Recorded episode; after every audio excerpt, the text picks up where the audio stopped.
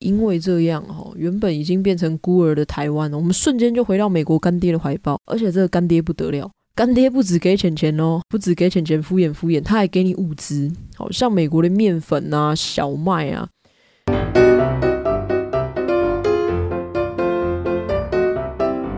欢迎来到在不台就悲剧，我是 Quennel。好，最近有一部戏哦，争议很大哦，应该说是被骂到臭头。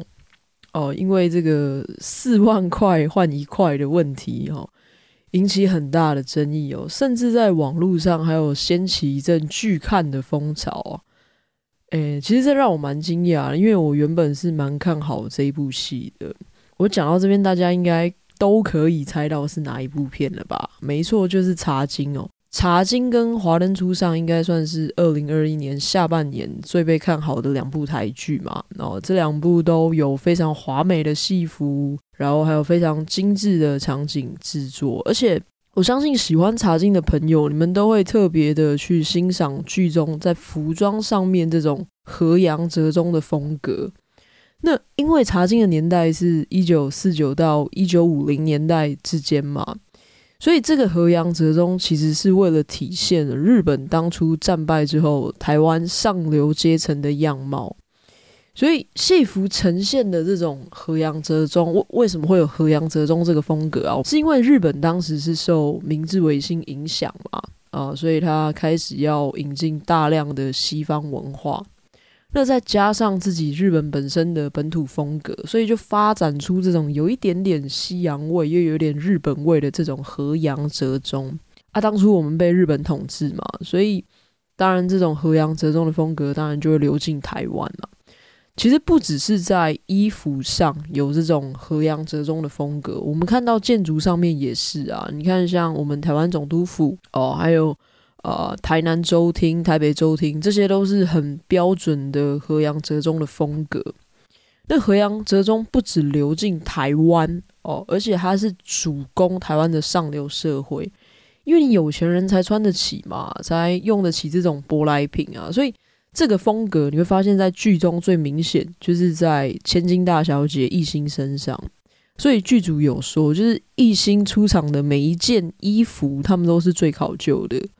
哦，所以严格来说，哦，这部跟《华灯初上》一样，哦，都是很精致、很用心，哦，在细节上面都是有下功夫的戏。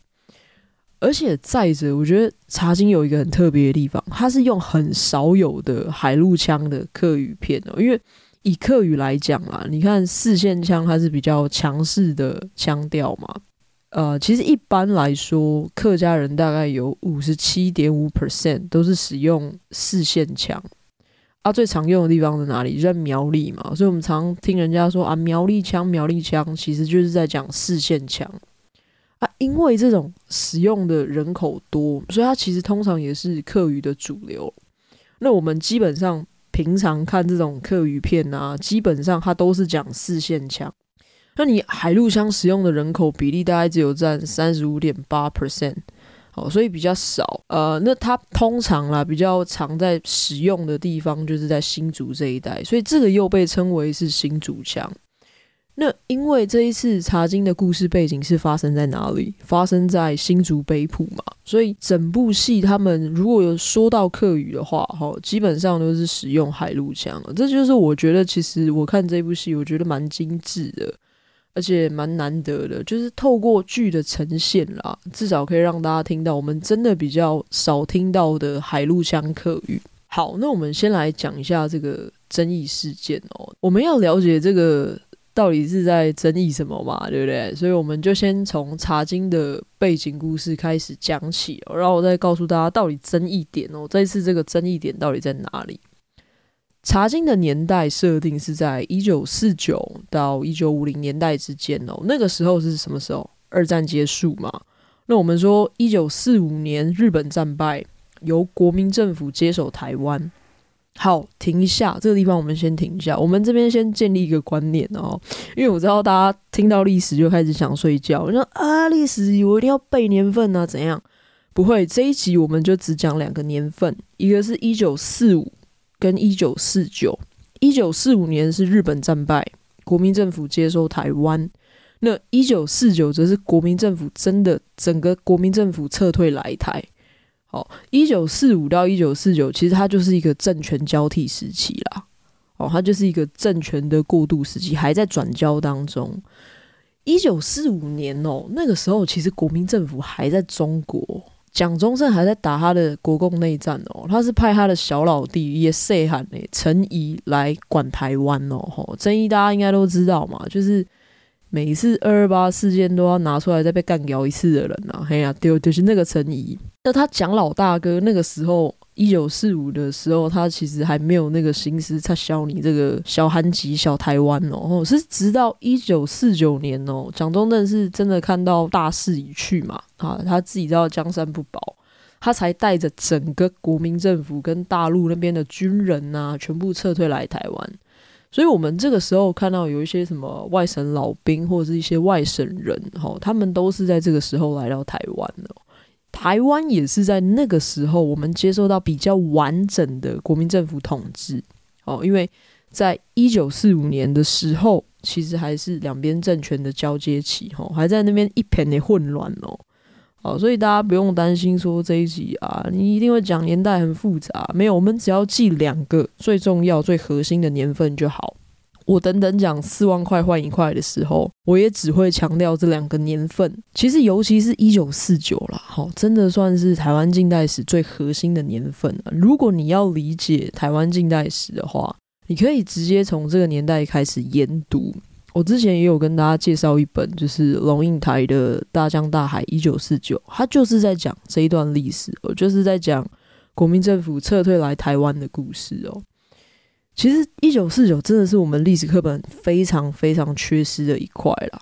哦，那但是我我觉得它是影响我们台湾整个最深最深的历史啊。我们每次讲到统独啊，讲到什么意识形态。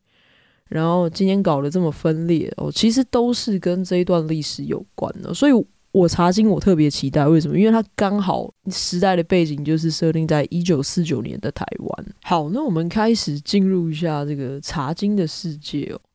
茶经的故事其实就是在讲当初的茶叶大王哦，堪称是茶壶的这个纪赏。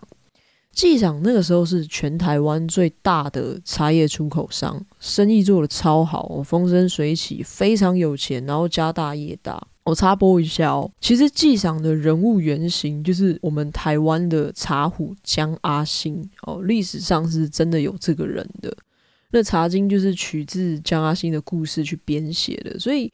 呃，如果是有先看完小说，然后你又看完《茶经岁月》北浦江阿星的故事这本书的话，哦、大家应该就会知道说，纪赏的整个人物设定跟后面的故事走向哦，大概有七八成其实都符合江阿星本身的生平。好，那讲回来，纪赏哦，他其实光是在新竹就有八间茶厂。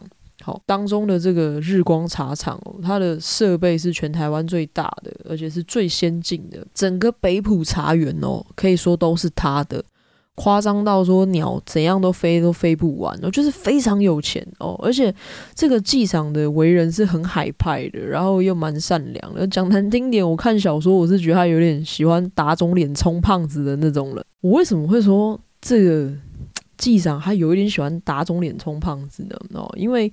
纪长一方面真的也是他蛮善良的啦，他很照顾茶农，就是很常有一些茶农，他的品质明明就很差哦，他的茶品质明明就很差，但是纪长就会觉得说啊，他们很可怜呐，就还是会用非常好的价钱去收他们的茶，然后他花钱买设备啊，这些也从来都不手软，就是很大把大把的给他花下去啦。然后订单来哦，有可能会赔钱哦，他就是宁可赔钱，他也不会去偷工减料。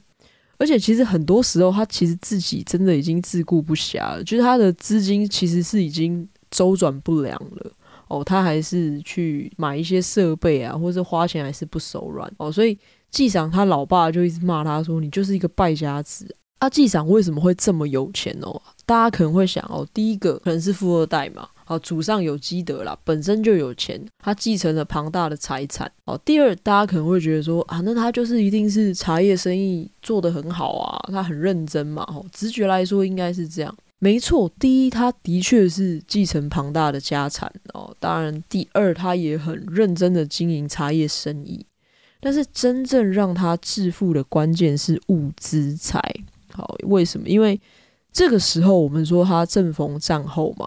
那只要是战后，其实基本上通货膨胀都会很严重。而这个时候，台湾跟大陆都一样啊，都很严重，钱会越来越薄。但是物资的价钱哦，物价会越来越高，所以它的茶叶就是跟黄金一样嘛，越来越贵，越来越贵哦。通膨这么严重，有时候要用好几袋的钱啊、纸钞啊去买一斗米或是一碗面。那个时候人们其实基本上都已经不相信钱了啦。哦，基本上都是直接回到以物易物的状态，所以你真正拥有物资的人哦，你才是真正掌握财富的人。里面有一段我跟大家分享哦，记长有说到，就是我们的茶做得好只是最基本的，但是我们赚的其实是物资财。所以他就跟他呃他女儿一心说，你不要把茶叶看作是单纯的茶叶啦，你要把茶叶看得像黄金一样。因为现在是茶金的时代哦，你说战后的上等茶一公斤五毛涨到现在是三十万哦，所以纪长为什么会讲这一段话？他其实当初在这么混乱的局势当中，他其实也看准国民政府，你真的也没办法控制物价了啦。而且他也说到，我当初在日本时代，我们茶厂刚起家的时候，我跟日本的那个商社借台币五千块。诶，当初的五千块我就可以盖茶厂啊，剩下的钱我还可以收上一两年的，或者是呃超过几吨的茶金。但我三年后还债的时候，我随便卖个几百斤的粗茶，我就连本带利轻松的还债啦。好，那这段话又是什么意思哦？意思是在通货膨胀的情况下，哦，其实是对有借贷的人最有利啊。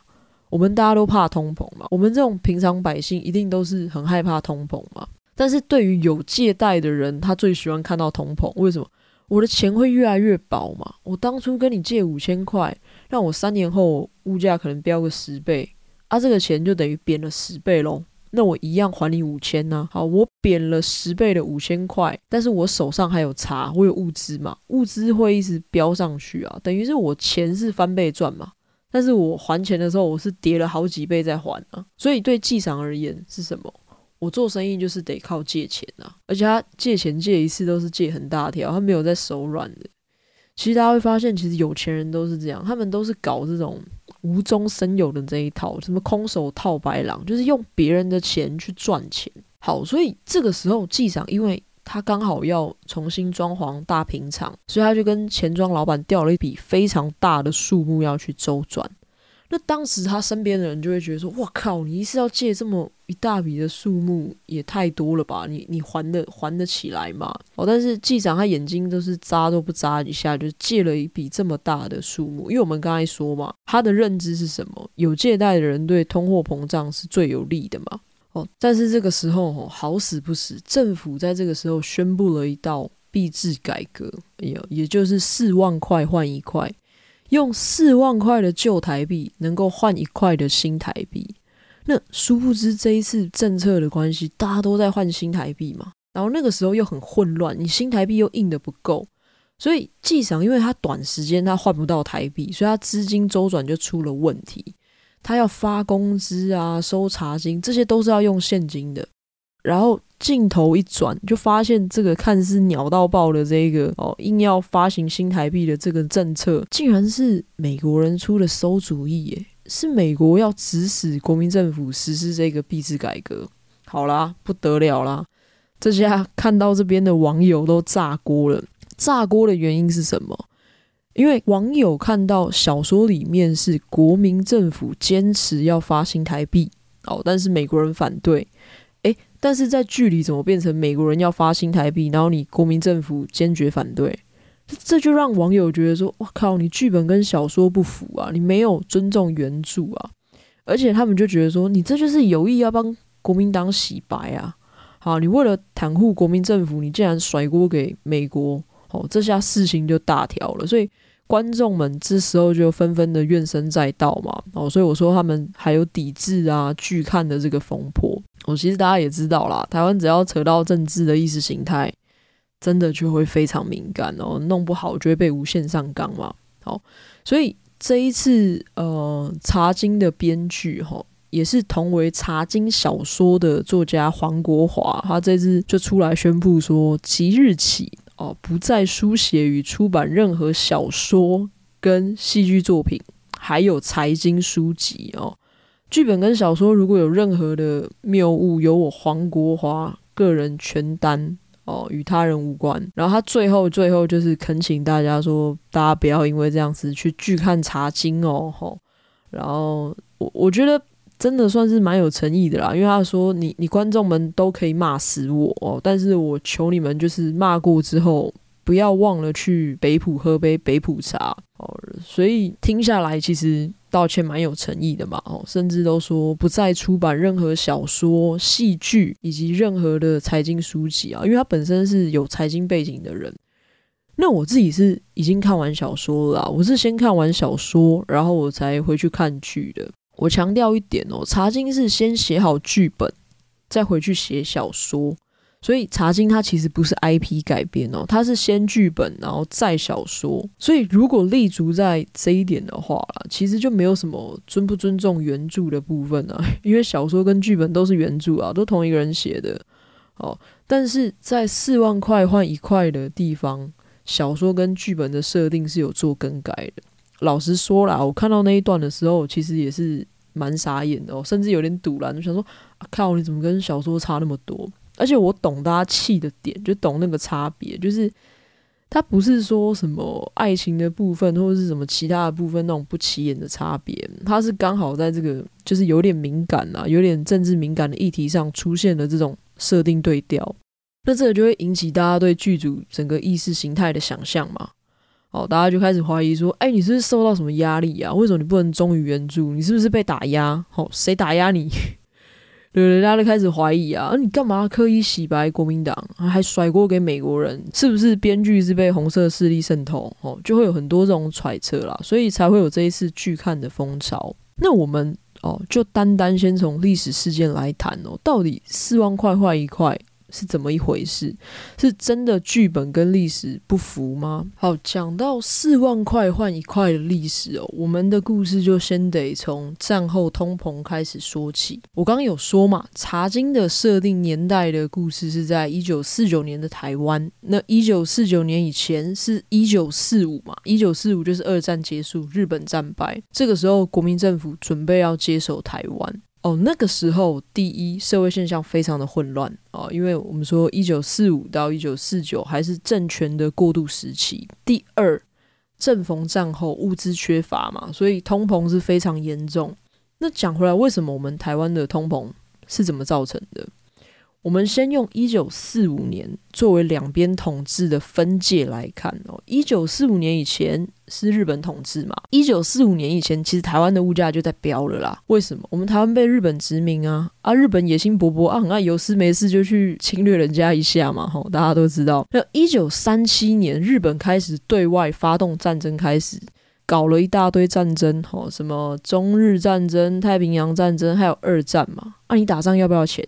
要啊啊！我钱不够怎么办？哦，只好印钱喽。好，印一大堆钱，而且你打仗，你物资一定是缺乏的嘛。我物资缺，我又印钱啊，一定通膨嘛。那他日本本土的财政应付不过来，我当然从你这个小殖民地、小韩籍这边贴喽。好，那怎么拿？叫你买他的公债嘛。所以在一九四五年以前哦，台湾其实就要帮日本负担他们大量的公债。但那个时候通膨再怎么飙啦，都没有飙的那么夸张，因为台湾当时有物价在管制哦，有物价管制令，像是暴力取缔令，然后物品贩卖价格取缔规则，那这些规范就会严格禁止这些商人恶意去调整价钱啊。于是有这个管制啊，当然是有把物价压下来。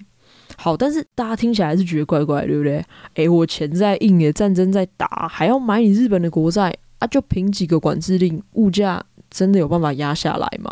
好，老实说，其实，在战争期间啊，无论是日本自己的本岛，还是台湾的财政，其实都维持得不错，而且可以说是蛮好的。齁，是直到一九四一年的时候，日本不是也小了去偷袭珍珠港嘛，引爆太平洋战争。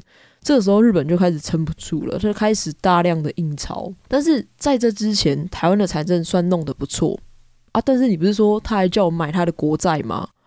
啊，难道我们就不用印钱，不会受影响？好，国债这一点其实就是日本真的很聪明的地方哈。我们当初台银印的钱哦，都直接去买国债，都直接用在战争前线，它没有在民间流通。我们要知道，通膨有一点是什么？我太多的货币去追逐太少的财货。我觉得你货币发行量你一直上升，一直上升，好，但是你物资供给量你没有上涨啊。诶，啊，我这么多的货币去追求这么少的物资，我物价当然涨嘛，你钱就贬值了，对不对？但是你印出来的钱直接买国债。等于是什么？你没有在民间流通嘛？好，所以你印钱印那么多，其实你也没有感觉啊。为什么？因为我在市场上流通的货币数量还是这么多，没有增加，增加的都直接去买日本国债，这就代表计划经济是有效的运行嘛。而且日本过去它没有巨偿国债的案例哦，所以大家其实对日本是蛮有信心的，觉得日本一定会还钱的啦。好，放心，不用想那么多。而且大家都会觉得说啊，这就是投资啊，又不是消费。我们有这种所谓的心理安定感，好，心理安定感这一点就可以让所谓的预期心理这一点没有爆发开来，哦，造成更严重的通膨。造成通膨的原因很多。哦，除了我刚才说哦，太多的货币去追逐太少的财货这一点，还有所谓的预期心理，什么意思？就是当我们人们开始对整体经济感觉到不安的时候，我们就会有一种预期心理嘛，觉得啊靠，之后一定有通膨，我之后物价一定一直涨啦。好，所以你就一直去抢东西、买东西、去囤货，真的就造成物资缺乏了啊，导致物资就他妈跟真的给你涨上来了。好。通膨就会在这个时候自我实现，听起来有没有很像心理学的那种自证预言哦？所以稳定民心很重要啦。那我们相信日本人会还钱啊，相信这是投资啊，所以买国债这一点哦，就造成我们其实民心稳定，民众不会没事去抢物资哦，不会去囤货，加上日本物价管制令，所以是很有效的抑制我们台湾的通膨没有那么严重。但是哦，但是这一切呢，在一九四五年以后，台湾的物价就开始呈现爆炸性的上涨。一九四五年，我们说日本战败嘛，好，那这个分界点结束喽，好，台湾就由国民政府接管了。那这个时候，日本时代的管制令当然就没效了嘛，对不对？已经换个主人了，你那个时候上一个主人的管制令当然也就瓦解了，没人管，然后物价当然就漫天飞喽。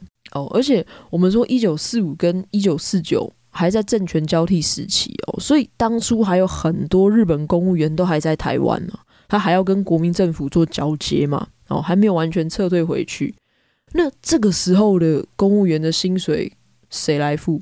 好，当然就是我们台湾的银行要帮他们带电喽。而且带电还不止这些哦，日本战后还有一大堆保险支出嘛，好，还有还有国民政府的军事支出。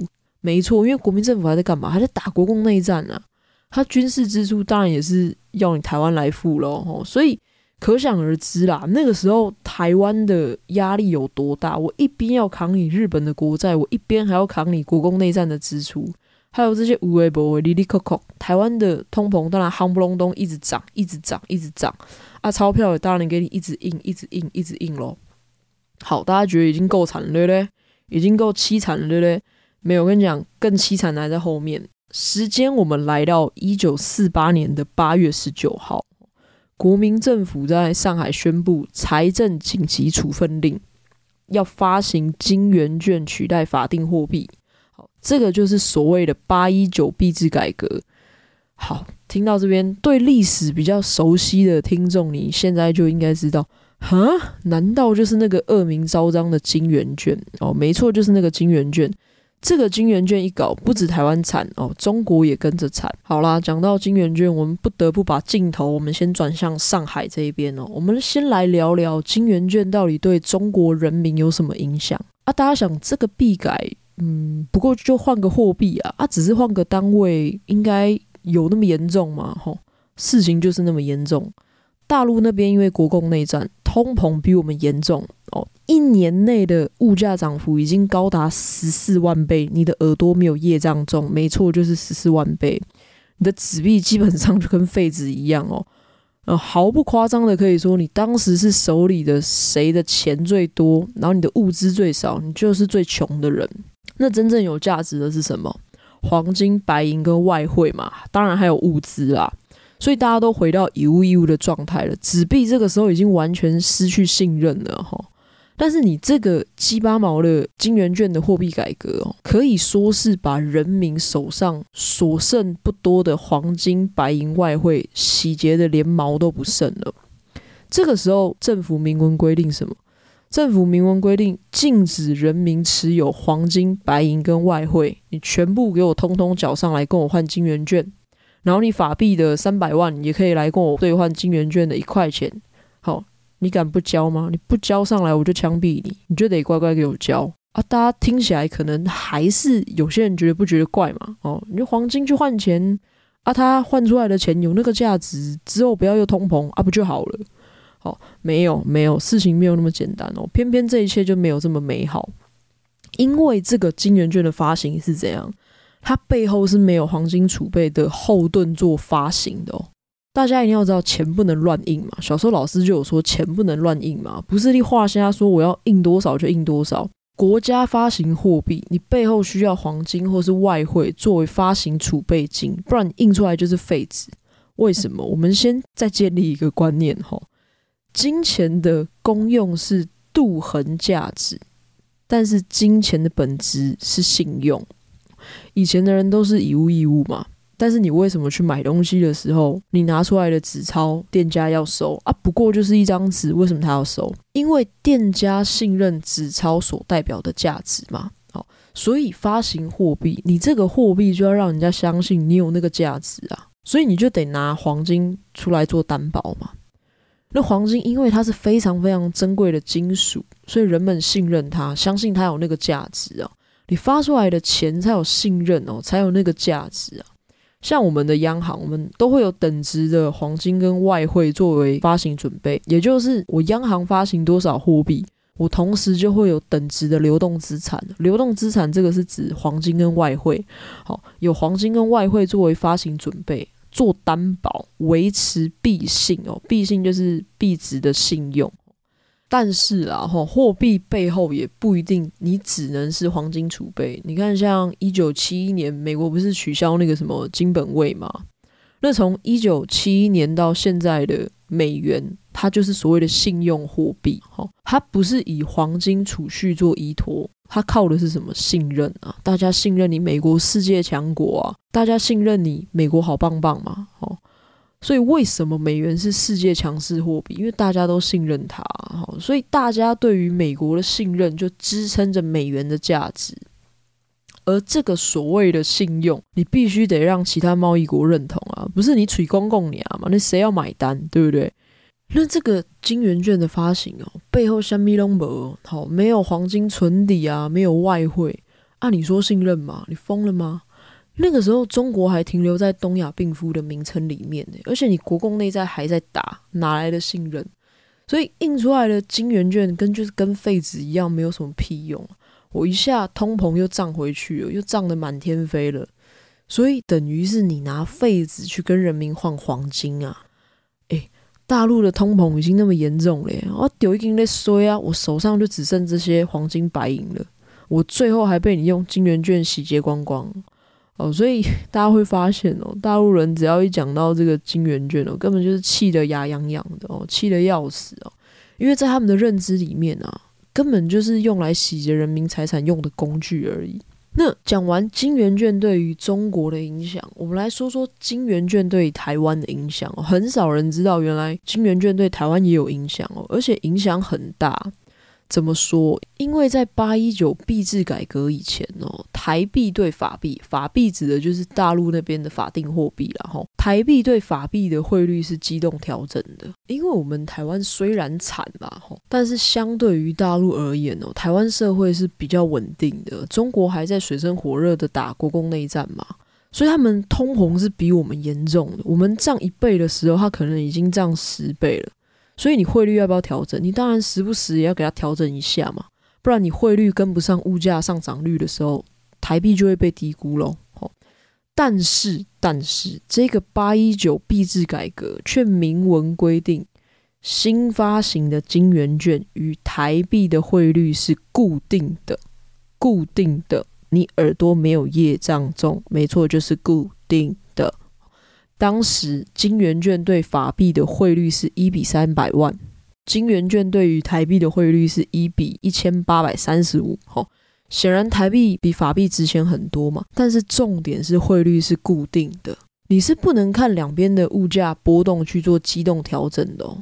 那数字敏感的人，你一听就知道会发生什么事，没错，就是套利。你除非你社会大众大家都预期台湾跟上海两地都有同样的物价膨胀率，不然你一定会出现所谓的套利的现象嘛。因为你可以绑定汇率，但是你绑不定物价上涨率啊。啊，我中国这边的物价一直飙啊，相对而言我钱就越来越薄嘛。诶，但是我汇率是固定的哦，我就可以用这个越来越薄的钱，还是可以跟你换到一样的钱呐。诶，安内我的我的弹掉啊，对不对？所以。这个就是所谓我们常讲的汇兑套利，而且你要想哦，大陆那边还在烽火连天烧，有一堆鸡巴毛的烂事，它的政经是如此之不稳哦，金圆券也是如此之不可靠。那相对而言，台币比较可靠吧？好，所以那个时候中国的有钱人就仗着汇兑套利这一点，开始想说：哎啊，金圆券这么不可靠，那我不如来囤积台币吧，反正这国民政府也快 GG 了嘛。啊，之后我们撤退到台湾，好像也用得到，对不对？我强调一下哦，这个时候你囤积物资是不行的哦。这个时候你囤积物资，你会被打老虎。为什么？因为蒋经国这个时候在上海打老虎哦，开始抓这些贪污的啦、囤积物资的啊、大发国难财的人。而且我没想到他最后是打到自家人哦，他最后是发现最贪的是他们自己孔宋家族哦。哦，就是宋美龄的外甥孔令侃的养子公司案嘛，哈，好了，这有点扯远了。大家如果对孔宋家族到底干了哪些好事哦，你你很有兴趣的话，我建议大家可以去看《宋氏三姐妹与她们的丈夫》哦，这本张荣写的。好，话说回来，这个时候因为不能囤积物资嘛，啊，我黄金你也禁止我持有，大家就开始囤积台币哦，所以这些中国的热钱就大量的流进台湾哦。那大量的钱财流向台湾，就进一步增加台币的发行额。哦，意思就是你大量的法币跟我换台币啦，啊，我本地的钱就不够喽。好，我台湾我要维持市场固定的货币流通量，我就得印钞嘛。啊，所以台币的发行量一多，当然又开始加剧了物价膨胀。好。所以你会发现，这个八一九币制改革啊，这个所谓的金圆券呢、啊，它不是来解决问题的，根本就是来乱的啦。对中国而言，它是洗劫人民的黄金白银；对台湾而言，是加剧我们的通膨哦。从这个地方，我们也可以发现一个现象哦：台湾这个时候的通膨之所以那么严重，是因为我们的政治经济跟大陆紧紧的连在一起哦。讲难听一点了，就是被拖累了。我台湾要帮日本负担公债哦，又要负担你国共内战的军事开销哦，我已经够凄凄惨惨、戚戚焉咧，还被你这个更惨的中国一起拖下去，一起死。所以要解决根本的问题啦，你就必须断开与大陆的财经连接嘛，你就要断开连接，断开锁链嘛，断开一切的牵连，你才能自保啊。诶，而且那个时候真的很惨哦，那个时候。我讲一下，那个时候人民要买东西，他是要拿扁担啊，扛着一大篮的钱才能买到东西哦。一斗米要价台币是二十四点五万，一颗鸡蛋哦七千两百块，你买得下去吗？好，那个时候钱就已经贬成这样了，人们一拿到钱就是要赶快花掉了啦。因为什么？因为你价格一日数变啊，你价钱早中晚不一样呢。你点面，如果你现在不先付钱哦，点餐的时候。一晚可能十二万，我结账的时候就变二十万哦，所以民间那个时候真的已经不信任钱了啦，都是以物易物的状态啊，把家里养的鸡鸭牛拿去市场换一些柴米油盐酱醋茶的。好啊，这个情况是什么时候才真正好转哦？是直到一九四九年，国民政府在大陆是真的撑不下去了哦。啊，蒋中正自己也知道江山已去了啦，哈，我真的也只能撤退到台湾来了。哦，但是大家想，蒋中正心里怎么可能就这样算的嘛？对不对？他心里还是想要反攻大陆的啊！啊，我要反攻大陆，军队得继续养下去嘛，不然怎么打仗？打仗要钱呐、啊！诶，但是我这个时候台湾的钱跟大陆的钱都那么不值钱了，这个时候真正有价值的是什么？当然是黄金喽。哦，所以蒋中正这个时候就开始打故宫文物跟黄金储备金的主意了，因为他知道国库里面还有大量的黄金啊，国库里哪来那么多黄金？就是当初用金圆券跟人民换来的嘛，吼，就是当初那一批洗劫人民黄金的那一批黄金哦。当初从民间收来的黄金哦，总共就有高达一百六十六万两的黄金哦。这个时候，蒋中正就命令于鸿钧哦，偷偷的、秘密的把黄金运来台湾啊。台湾有了这个。黄金了嘛，当然就可以来发行新台币。其实老蒋他自己也知道自己有愧于台湾嘛，因为你国共内战，台湾帮你垫了那么多钱，那他自己也知道说啊，那我也该是时候还钱了。而且他这个时候也只剩台湾了啦，你这时候再把台湾的财政搞差，其实他自己也知道对谁都没有好处啊。哦，所以他就同意对台湾的财政给予特别支持。哦，过去台湾帮他们垫的钱。哦，全部都用黄金跟美钞归还哦。同年一九四九年六月十五号，哦，就拨还给台湾银行八十万两的黄金，拿着八十万两的黄金作为发行新台币的准备金哦，进行所谓的币制改革，规定我四万元的旧台币可以换一万元的新台币。限定发行额不得超过五亿元哦，而且并且停止金圆券跟中国其他货币的汇兑措施哦，等于是切断台湾跟大陆的金融牵连呐哦，他不要让台湾的财经在这个时候再被这个什么汇兑套利给拖累了。啊，重点是大家最好奇的，这一次的币改有用吗？有哈，有真的有哈。第一，这个。新台币它不是废纸吗？为什么？因为背后它有黄金做后盾啊，人民当然就愿意相信它有这个价值啊，它有办法稳定住民心，稳定住物价，当然有办法抑制住通膨。第二，它有限定发行额嘛，它不让你一直印钱了嘛，它限定发行额就是你不得超过五亿元，因为钱就是越印越不值钱嘛，所以我限定发行额哦，来确保我新台币的币值钱不会越来越薄。第三，它切断大陆的金融往来，吼，就不让你再用这个汇兑套利去让台湾的资源都流向大陆，哦，不让这些啊比较有心的人哦利用套利这一点哦去吃台湾的豆腐啊，就断开连接啦，断开锁链，台湾才不会被拖累进去。所以严格来说，这个币改是成功的哦，这个币改是有稳定住通膨的哦。整段的故事，我们其实可以得到一个结论哦。前面搞那些金圆券呐、啊、无为 boy，他真的是来乱的哦。但是我们说到这一个一九四九年四万元换一块的币改，其实是在解决问题，哦，它不是在制造问题。但是四万元换一块，哈，虽然有抑制住通膨，但是真正让台湾经济稳定的是美元哦。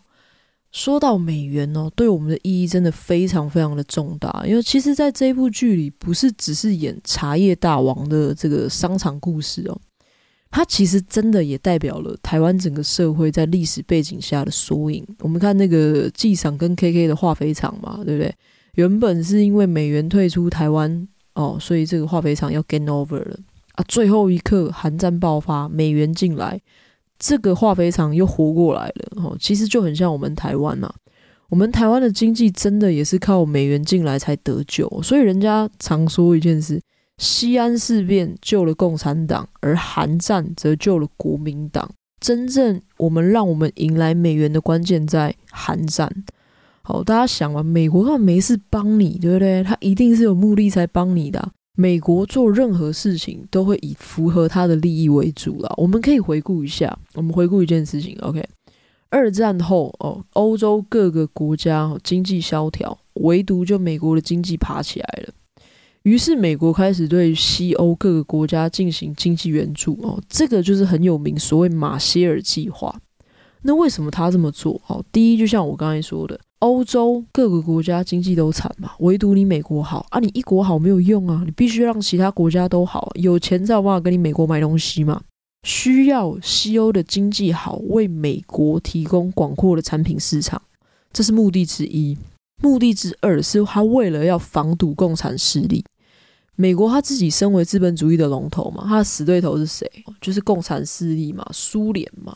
美国就为了要遏制共产主义，哈，还有为了要拓宽他们的贸易市场，所以才有这个所谓的马歇尔计划。那美国帮台湾到底为什么？哈，说到美国跟国民党的渊源，其实在二战就开始了。二战期间，国民党跟美国他们都是同盟国的嘛，啊，港籍会对不对？同一伙的，美国当然帮他。所以就透过这个租借法案，他给中华民国不少经济上的援助。但是在一九四八年的时候，哦，美国看国民党国共内战打得这么凄惨落魄，他早就觉得你国民党注定失败了啦，于是他就不想帮了。他也跟蒋中正说啊，你就看开一点喽，你没希望喽，我再帮你也只是浪费钱而已。所以在一九四八年，他就停止了对中华民国的援助，是直到一九五一年韩战爆发。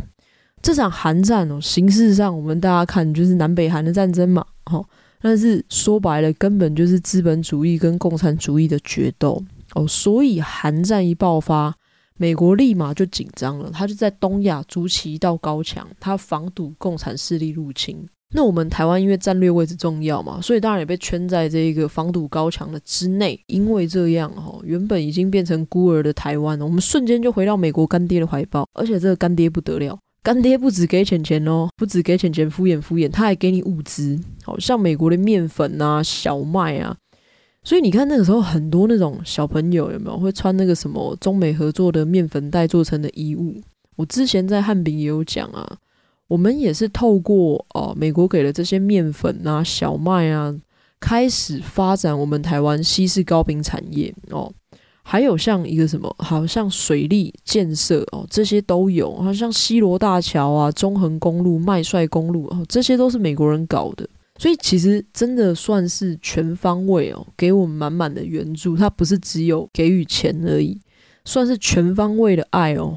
台湾也就是在美国的这个援助之下，我们开始稳定发展我们的经济哦，经济越来越好，所以才会有之后我们说亚洲四小龙嘛。美国光是在台湾援助十五年哦，就十五年哦，就给我们台湾十五亿的美金哦，几乎可以说一年一亿的美金资助哦。但是啦，当然美国他也不是傻子，一马不是潘娜嘛，对不对？他看你后来台湾经济越来越好哈，他就从一开始只是单纯给援助啊，后来变什么投资、贷款变借钱的啦。但是我要强调一点，我们台湾很争气哦，哈。台湾在二零零四年就还完所有的美国贷款，而且是所有接受美国援助的国家当中第一个还清的。讲到这里，是不是要给小韩吉一个掌声鼓励鼓励？而且大家可以看到一个很有趣的东西哦，就是你会发现我们台湾话很多都跟美国有关系，像啊我没有那个美国时间啦，或者是啊我没那个美国钱啦，哈。为什么？因为台湾那个时候就觉得，我靠，你美国超有钱，你超有时间的，你到处去当善财童子啊，何以见得？为什么我们现今到现在的政治气氛下，好，美国对于台湾之间还是有一种莫名的吸引力哦。我们台湾对美国还有一种浓浓的爱哦，因为他就是曾经就是我们的 Sugar Daddy 嘛，对不对？这样子听完又得到了一个结论：四万块换一块，虽然有抑制住通膨。但是真正让台湾稳定经济的是美元哦。好，所以呃讲回来啦，这一次茶金的争议事件而言哦，如果我们要说呃以不符合历史事件这一点来说，哦，的确是说得过去。但是目前啦，目前的史料也只能证明说，你要说美国指使四万元换一块的币改，我只能说我们真的没有足够的证据去证明这件事情啦。你虽然说美国去搞那个什么马歇尔计划，到处去援助这些战后衰退的国家，哈，但是你要知道，战后一大堆国家都通膨啊，而不是只有你台湾通膨啊。你台湾跟其他国比起来，你算是症状轻微了，哦，所以美国应该是没有那个美国时间去管台湾这种鸡毛蒜皮的事情，哦，硬要去插手台湾币改这件事情，而且大家这样听下来，吼。你就会发现说，其实四万块换一块哦，是解决问题，不是制造问题哦，所以它其实算是德政啊。那把德政甩锅给美国，是丑化美国还是在美化美国哦？我觉得大家可以思考一下。我觉得真正有问题的是啊，无论是小说或是剧本哦，都在四万块换一块的呈现上不够完整哦，这没有不好，我没有在批评，因为它毕竟是时代剧啊，它不是历史剧嘛，他要演他自己要发展的故事线啊，哦，而不是历史，他其实真的也没义务说要把整个历史的史料原封不动的演一次嘛。但是只是在这样子的呈现下啊，如果我们自己本身对战后通膨没有全面的了解的话，哦，这一段就是是不是有点像是那种去头去尾一样啊？我们就看不到全貌嘛，对不对？所以就比较容易误会，哦，误会说啊，四万块换一块是来制造问题的啊。啊，记长的钱就是这样被政府骗走的啊，但不是啊。其实记长的钱是因为大家都在换钱啊，你新台币印的不够，这段时间印不够，这段时间换不到，所以他的钱是被卡住了哦，记长才周转不灵。按、啊、你说之后钱印够了，他领得到钱了，啊、一样就是他原本该有的钱去除以四万嘛。严格来说，真正搞死台湾的是。一九四九年以前的这些币改啊，帮日本垫钱，又帮国民政府垫钱，又搞了一个金圆券来乱哈，所以才搞得这么惨啊。那因为这些都没有呈现啊，所以我们就会误会嘛，我们就误会说啊，你四万块换一块，明就烂政策，你还甩锅给美国人，那超没水准哈。啊，但是我老实说，其实这一次的争议事件，我自己有看到一点，就是我我其实蛮庆幸的，就是我们台湾的观众。其实是有独立思考的能力哦，不是剧里演什么我们就相信什么。大家其实都还是有抱持怀疑的能力啊。那其实我觉得这是很好的现象啦，因为像你看看书也是嘛，尽信书不如无书嘛。你书本上写什么啊，我全然的相信哦，那也很可怕，对不对？代表我们超容易被别人置入想法的，尤其现在是那种资讯爆炸的年代嘛，假新闻很多，假消息也很多。我们自己如果没有过滤了，我们没有独立思考的能力，全都吃，它其实就是一种洗脑的现象啊。我跟大家分享哦，像我自己嘛，啊，我我很喜欢历史哦，所以我很喜欢一个节目，叫做呃吕杰老师的一个节目，叫《旅读台湾》。它是一个行脚的节目，但是它是在介绍台湾史的哦，非常优质的节目哦。虽然最近收了啦，有点可惜啊，但 YouTube 上都还有哦，所以有兴趣的朋友你们可以去看。但是它是三立出品的嘛，对不对？我们都知道三立的政治立场偏绿嘛，啊，中天则是偏蓝，所以我自己就会知道说，如果我今天要看他们的节目吸收知识的话，我就是要有点小心喽，哦，因为。我吸收的是资讯啊，但不是他讲什么我全都信啊。有时候啊，就是可能我觉得他们要强烈的置入他们的政治形态的时候，我自己就得过滤啊，啊，我就得独立思考嘛，或是看其他的史料啊，不然我就会被过度太多别人的意识形态啊，就等于其实是有点潜移默化的思想改造了嘛。哦，所以其实我真的真的也非常乐见啊，大家怀疑我说的每一句话，然后我也很开心大家跟我有不一样的看法或是立场，因为我自己有时候在找资料的时候，有时候 A 是说这个现象，有时候 B 是说这个现象，我自己也要一直去交叉比对啊，对啊，也要去怀疑资讯的正确性嘛，所以呃，我觉得这一次查经的事件，我觉得大家保持警觉是好事，但是如果是那种。过分激进的哦，有点像是猎巫行动的那一种。我觉得或许啦，或许我们可以回过头去检视一下，为什么我们自己会有这样的想法？是单纯的在意资讯的正确性吗？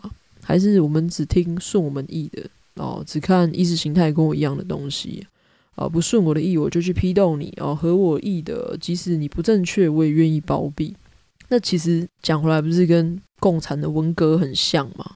好，但是我强调，我是指那些过分激进的人啦，因为其实查经播出之后，我自己这边也收到很多私讯啊，也就是有一些比较极端的言论啊。那这个其实我就觉得跟我们今天谈论这种很好的这种独立思考或者是过滤讯息的这种，其实是已经脱节的，其实是已经感觉得到是那种变相操作，你想要渲染你的政治目的的那一种啊。我没有想要帮查经说话，但是就是相对客观而言啊，相对客观而言，四万块换一块是真的会让看过小说或者是知道历史的人会蛮傻眼的哦。但是你硬要控诉他包庇国民党，其实真的有点说不过去。尤其是大家如果看过小说，应该都知道嘛，国民党那个时候在那个党国时代有多鸡巴，他就是呈现的多鸡巴哦，他。国民政府的官僚体系有多腐败，他也是如此呈现嘛，对不对？他也没有帮忙真的美化，尤其是他想要并吞什么民营企业的丑态啊，背后冲康啊，想要独揽外汇市场啊，这些都一五一十的呈现啊，在剧里也是啊。大家最近追到这几集，应该开始就有感觉了嘛？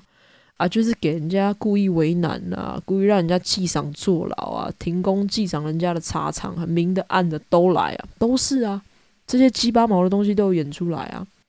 哦，所以我觉得，如果你硬要说它是红剧啊，或者是他就是帮国民政府洗白，我觉得真的会有一点牵强啦。而且这一部在大陆也被禁播，诶，对不对？所以你说它是红剧，其实我觉得是蛮牵强的。然后再来一点哦，想跟大家分享一下，就是我最近看待历史有一个体会哦，就是以前我一直跟你们说，就是看待历史哦，我们要看不同的面相啊，不能只看一个面相啊。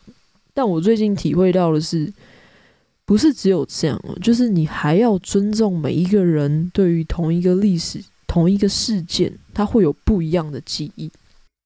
好，我跟大家讲一个故事哦，好比像二二八，我的阿嬷的记忆就会告诉我说：“哎，不是只有外省人打本省人呢，本省人超多也打外省人的啊。”好，虽然我们家就是本省人家庭啊，但是我阿公阿嬷就对外省人完全不会反感啊。而且，因为我阿公阿妈是有经历过那个年代的嘛，哦，但是很酷的是，他们所处的环境，哦，我们家真的是有点像温室里的花朵啦，我承认哈，他们所处的环境是让他们跟整个二二八事件是没有太多的感触的，哦，所以我就不懂啊，我以前就问我阿妈说，诶，阿妈，二二八事件不是很可怕、很地狱吗？啊，你不是有经历过？啊，你怎么一直觉得没有很严重？我每次新闻在讲二二八，你都觉得他们小题大做。好，以前我真的没有办法理解我阿嬷他们，因为这跟我学历史不一样啊。哦，但是我现在突然懂了，因为同一个历史事件哦，有一样经历过的人哦，他会有不一样的感受，他会有不一样的记忆。你看，如果那是那些真正受到伤害的人来说，二二八就是再痛不过的记忆嘛。哦，但是记忆是感性的，它不是一个客观的事实嘛，它来自于环境跟感知啊。你看，就像我们讲今天的疫情，有些人觉得是地狱，有些人就觉得还好。好像我就是觉得还好那种人，我身边人就是吓到疯掉，但我一直都觉得这个世界没怎样。对，我就是温室里的花朵，我就是觉得就是还好，我觉得我没有那么恐慌，我没有觉得那么害怕。所以我在想，多年以后，如果有人问我说啊，当初的呃疫情怎么样？我可能也不会觉得有到这么严重，因为我刚好就是没有被受到影响的人嘛。但是对于受到影响的人，那么超严重的啊，哦，你看有一些欧洲的国家，对他们来说超严重的。像我们前面讲通膨也是嘛，哦，百姓可能觉得是地狱啊，啊，但是对于有借贷的资本家呢，我根本就是天堂啊。诶，我到时候还的时候只要还一点点。那你试想，如果多年过后，你去问这些资本家，通膨可不可怕？他很大的几率告诉你不可怕哦。哦，我觉得记忆会决定我们是怎样的源头啦。哦，当然它也会影响我们的思考和判断啊。这是我最近蛮深刻的体会啊。就是你尊重别人的意识形态，也是尊重别人的记忆啊。啊，他的记忆就跟你不一样啊，他记忆就是跟你不一样啊，所以有跟你不一样的意见。像我真的很常讲嘛，柯文哲就常说。我是二二八受难家属啊，我当然深绿啊，啊，我今天外省人，我当然深蓝啊。看见别人的记忆，其实起来有字哦。我们打破那个同温层才有办法。同理啊，我其实一直在讲同理这件事啊，就是你不一定真的要认同他，但是你可以知道，原来这个世界上有这么多人哦，对同一个历史事件，他有这么多不同的记忆，你才能够好好沟通嘛。不是像争论节目，就是为了辩倒你啊，你不是真的想要听到其他的可能啊，对啊，所以呃，很多沟通专家都说啊，对话的第一点，你必须让别人觉得我不一定认同你，但是我能够理解和尊重你为什么会有这样的声音。哦，当你让别人感觉到你有这样的诚心的时候，那个才是对话的开始啊！哦，我觉得台湾的意识形态好重要哦，真的好重要。但是那个不是只能是拿来情绪勒索彼此的工具啊，对啊。所以站在理解的立场啦，真的没有谁对谁错。我最近跟几个朋友谈，然后我朋友就跟我说，他最近很无力啊。他说：“我靠，我票都投这个党嘞。”对，我票都投这个党了，但他只要对这个党的其他什么政策有一点点其他的声音，他立马就会被他朋友出征。他朋友就出来说：“你看，你看你就是不爱台湾。他就跟我说，哎、可是我已经完全认同这个党大部分的意识形态哦，哦，他的理念我都接受了，我票也投这个党了。